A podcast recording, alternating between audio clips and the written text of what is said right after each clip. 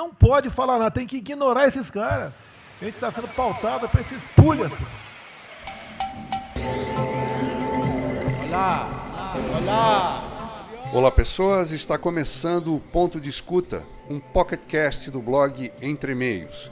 Eu sou Luciano Bittencourt e uma vez por semana vamos conversar sobre jornalismo e comunicação, educação e política. Quem pauta a agenda política no Brasil? Esse é o episódio desta semana. Olá! Olá! Questão da imprensa. Eu acho que eu resumi hoje na frente do Palácio em 20 segundos. Eu não vou falar com vocês, que vocês vão deturpam, vocês inventam. E potencializam. Tem que ser o papel de cada um. Não pode um sair daqui no cantinho, ah, foi mais ou menos isso. Não pode falar nada, tem que ignorar esses caras. 100%. Senão a gente não, não vai para frente a gente está sendo pautado para esses pulhas. Então, se a gente puder falar zero com a imprensa, é a saída. Esse foi o conselho do presidente Jair Bolsonaro logo no início da reunião ministerial de 22 de abril, que se tornou pública na semana passada. Como todos sabem, o ministro do Supremo Tribunal Federal, Celso de Mello, decidiu liberar a gravação da reunião na qual Sérgio Moro disse ter havido provas de que o presidente quis interferir na Polícia Federal. Por causa disso, Moro deixou o Ministério da Justiça e da Segurança Pública no final de abril. Mas a questão aqui é como o governo encara a relação com a imprensa. Bolsonaro nunca escondeu o fato de não gostar do contato com jornalistas. É como se o presidente não precisasse prestar conta das ações como funcionário público que é. Ele, Bolsonaro, criou canais particulares e, através desses canais, se comunica com um grupo bastante seleto de eleitores, Geralmente, o presidente concede entrevistas num ambiente cercado de apoiadores no Palácio da Alvorada. A Folha de São Paulo, o Grupo Globo, a Rede Bandeirantes, o Portal Metrópolis e o Correio Brasiliense já anunciaram que não vão mais enviar repórteres para acompanhar essas entrevistas, porque os apoiadores têm agido agressivamente com jornalistas e o governo não oferece segurança a eles.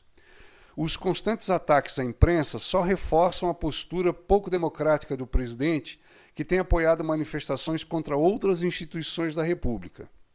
O Congresso Nacional e o Supremo Tribunal Federal são alvos constantes do governo, e a própria reunião ministerial mostrou isso. Estudos do campo da comunicação e do próprio jornalismo mostram que a mídia tem atuado na história política brasileira, mas é importante fazer uma distinção. A mídia é uma indústria bastante lucrativa que envolve serviços e produção de tecnologia. A imprensa é um componente dessa indústria e o jornalismo, o exercício profissional dentro da imprensa.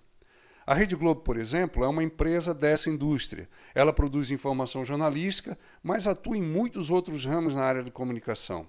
Produz novelas, filmes, jogos eletrônicos, eventos, é uma atuação bem ampla.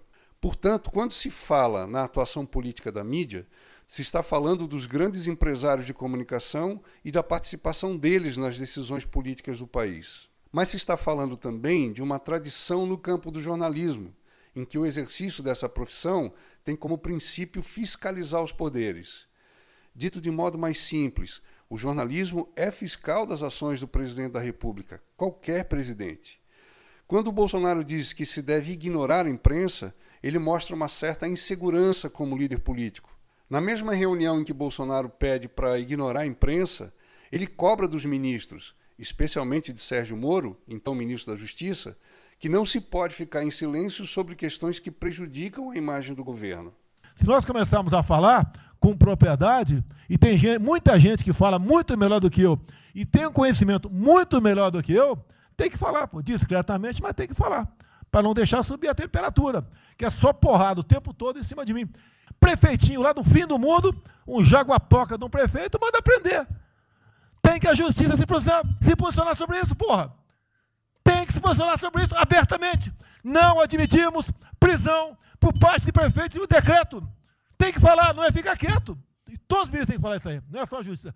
Todos têm que falar. Os pulhas, como diz Bolsonaro, que pautam a agenda política no Brasil, talvez estejam no próprio governo, não na imprensa. O governo é ausente nessa agenda e esse vazio é preenchido com temas que quase nunca agradam ao presidente da República. Como Bolsonaro conversa pouco com as instituições importantes para a democracia, e a imprensa é uma delas, a agenda do governo é atropelada porque não corresponde ao debate público. É uma questão de política, onde o diálogo é necessário. E a agenda política no Brasil é pautada pela omissão do governo nesse diálogo.